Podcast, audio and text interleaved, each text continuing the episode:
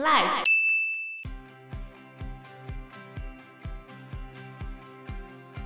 呃，在第二次世界大战期间发生过一件事情，就是德国跟意大利想要去夺取苏伊士运河，在晚上的时候出发要去丢炸弹，丢苏伊士运河，结果刚好那边有一个英国特战部队的中尉，他是魔术师，所以他用魔术来干扰是吗？大家好，我是 Anna。我是 Fana，我是 Joe。我们介绍一下苏伊士运河到底是怎样的一条运河吧。那之前有没有发生过类似的事情啊？就是卡船，卡船的事情以前也发生过，所以后来这几年埃及政府又筹了一笔钱，把河道拓宽。嗯，所以你不要小看这一艘长荣货运的，大小它的长度实际上是四百公尺哦，四百公尺，台北一零一大概五百左右，天哪，一层楼大概三公尺来算的话，它也是一百多层了。真的很长的一艘。对啊，所以他整个打横才会卡住。 那苏伊士运河是哪里来的呢？苏伊士运河它之所以重要，是因为红海到地中海一定要绕过南边的好望角。红海就是那个郭台铭，哦，不是，摩西分红哦海吧对对对对就摩西分红海的那个。摩西当时候分红海，就是从埃及要跑到他们的应许之地巴勒斯坦那一块地方嘛。嗯，后面有埃及的追兵追过来的时候，他拿起那个拐杖拐杖对着红海大喊， ，You cannot pass。不是不 是，讲错台词了。上帝就突然显灵，就把那个红海给打开嘛。所以很早就已经有人在想说，那我要怎么来打通这个航线？以节省时间这样。可以节省时间，可以节省航程啊。最早最早在讲开凿运河的事情，要追溯到古埃及去了，哇，也太久了吧，古埃及耶，西元前了哦。对吧、已经在西元前的时候，西元前五百年波斯王朝的时候，大流士一世就已经挖好这一条运河，只是那时候运河还比较狭窄，然后一直到公元八世纪大食帝国之后就被废弃掉了。后续一直有国王想要把它挖通，因为那边一直发生战乱嘛，所以一再的被改进、摧毁、重建。大食帝国还记得吗？阿拉伯啊，我忘记了，他跟唐朝打过一仗啊。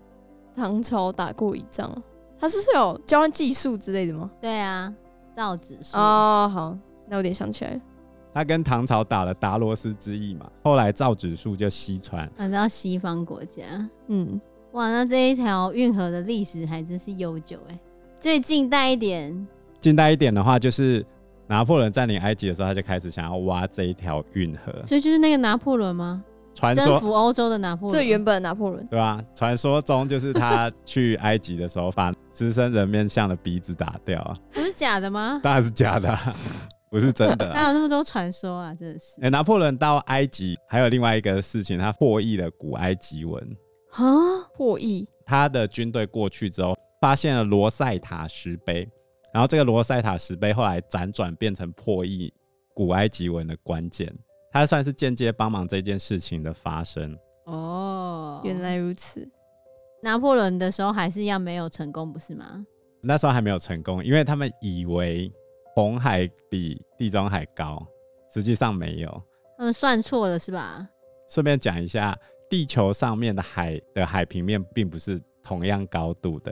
真的啊，我以为一样高哎、嗯我如果以你们为有看过《航海王》，古代叫做《海贼王》，如果你们有看过的如果你话，讲海贼王的话，代表你有一定的年纪。伟大的航线上面有一个红土大陆，那边有一个很高的悬崖，嗯，然后船要上去悬崖才能进入伟大航道的后半要段。走上去悬崖，这就是我们等一下会讲的第二条运河的问题巴拿马——运河。巴拿马运河，因为洋面是不同高度的。法国人最后就是以超出预算的状况，在一八六九年最后完成通航。最后还是一样是法国开挖成功就对了。法国开挖成功，而且开挖的时候，为了节省成本，他们就征召当地的非洲人，然后平民来挖这个运河嘛。其实蛮多苦力会被打啊，啊，花了十一年的时间哦、是吗？对，啊，反正就以超出预算跟超出时间的情况下，在一八六九年挖完了。那挖完之后，应该一开始那个通行费不是埃及收的吧？哦，说到这个通行费的问题啊，让你猜一下，通过苏伊士运河要花多少钱，一趟嘛，单趟对不对？不知道单。趟过去大概十几个小时啊。你开进去之后，他们就会派人在前面引导你的船，怕你像这次一样卡住嘛。这样子要多少钱？啊让你猜？这样子用美金来算的话，我要用台币，用台币，我们讲台币就好，台币应该五十万有吗？会太贵吗？太便宜啊。太便宜，你是想多大烧的啊？跟没这有一次一平样均吗来，说，所有船的平均一百万 吗？一千万台币，啊，这一艘长四轮是两千万。过一趟好贵哦，他过一趟就一台法拉利不见了。哇哦，那谁是收钱人？埃埃及及啊啊？所以为什么泰国他也想要在克拉地峡挖一条？运河，因为这样就可以收很多通行费。它是对流着黄金的水道，包含这一次拖船出勤啊，那些拖船要去把它拉出来嘛。嗯，一艘拖船出动的保证金就要十万美金，贵哦，然后接下来拖船费，不管拖不拖得成哦，大概就要两万五到五万美金哇塞，一一艘而已哦。那一节不就很有钱吗？埃及有不有钱？你又问到一个好问题。好，你有没有想过，如果这个事件发生在台湾，会有怎样的后续的事情？我会被骂爆。不是被骂爆的问题， 你想一想，如果、呃、有一艘船卡在淡水河河面，然后不能动，嗯你就一堆你媒体在旁边整天报啊，整天报，一就直是报，现一直场报，一直直报，一播直报对啊，你有没有发现为什么苏伊士运河这么大条的事情，结果没有现场直播？对啊，为什么他们不肯人家进去啊看？所以你就知道埃及他们的媒体就没有那么好的设备啊。可是他赚这么多钱呢、欸对啊，它是国家收入可是它整体来说，国家就是比较落后的，埃及就比较落后，因为它阿拉伯之春之后，他们的经济状况一直没有起来。哦，而且我记得埃及主要的收入很大程度是靠观光业啊。观光业跟运河的钱吗？对啊，运河是非常重要的收入，他们的工业并不是很好。另外一个事情就是，这个苏伊士运河后来变成是英国管的，为什么？因为埃及的外债问题啊，最后只好把国家持有的运河股份卖给英国，所以变成英国去保护苏伊士运河。之前在讲巴尔干半岛不是有一个欧洲火药库吗？嗯，欧洲火药库有一张图，就是英国人牵着一只狮子挡在那个巴尔干半岛地区嘛。为什么他会在那个位置？就是因为苏伊士运河是他管的，整个地中海的航运业，英国想要控制两个出口，一个就是苏伊士运河，一个是直布罗陀。嗯，这两个地方英国都想要插手。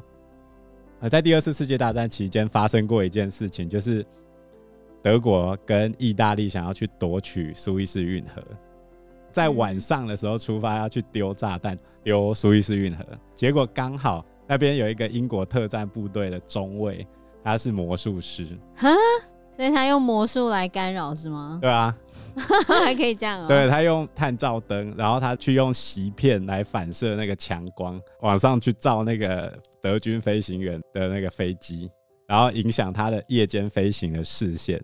哦，太伟大了吧！厉害，高明， 他就靠着这个成功守护了苏伊士运应河。该要感谢他哎、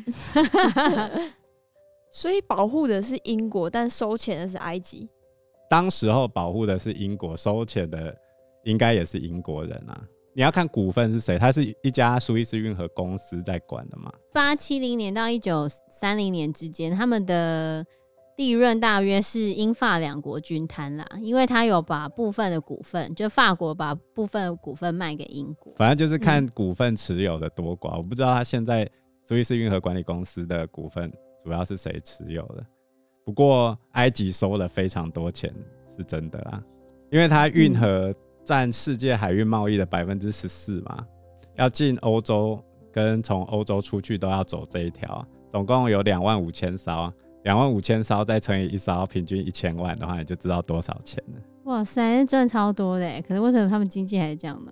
对啊，贪污吗？不好说， 没有啦，不好所以说，是不好说。其实苏伊士运河现在也经历很大的 挑战，过路费那么贵的话，你会怎么想啊？比如说游轮要走油从哪边过去欧洲？就从阿拉伯半岛那边啊，啊，阿拉伯离欧洲除了海运之外，你会怎么走？陆路啊我，直接走管子过去不就好了？管线上铺很远欸呢、就算铺很远，我每一艘过去就要缴一千万呢、欸平均呢、那不就要从土耳其那边铺？就一路拉过去啊。可土耳其那边地震带，你这样子震一震，那油管破了，那不是又会有污染，还还有后续维修的问题，那不是也他们那个麻烦油管是很大条的，好吗？不会破吗？坚固的那一种。你确定很坚固吗？不会因为地震的关系有受到影响吗？所以欧洲的替代方案就是从俄罗斯那边拉，但是美国并不希望，但他们跟俄罗斯关系又没有说很好，这就是美国为什么不希望的理由。原来如此， 啊，我觉得国际局势真的超级复杂的，这些国家每个国家之间的关系都很僵。对非常的复杂。德国希望从俄罗斯那边直接拉过去嘛，欧盟其实也有同意，然后可是当时候川普政府并不希望。但现在变拜登政府啊啦，以我来看，目前这个状况应该拉油管是势在必行啊，因为从俄罗斯那边过去其实还是最方便，而且俄罗斯可以确保整条管线的安全性。是吗？可以确保安全性，但是你不能确保他感情不好的时候，他就把那个油管堵住啊，对不对，法娜？想怎么办？ 不会啊，我们跟俄罗斯人感情很好啊。 你说什么吗？台湾吗？ 法纳不是就 我是在跟你说欧洲，不然那乌克兰是怎样来的？因为节目时间的关系，这一集的讨论就到这边喽，谢谢大家，拜拜，拜拜拜拜。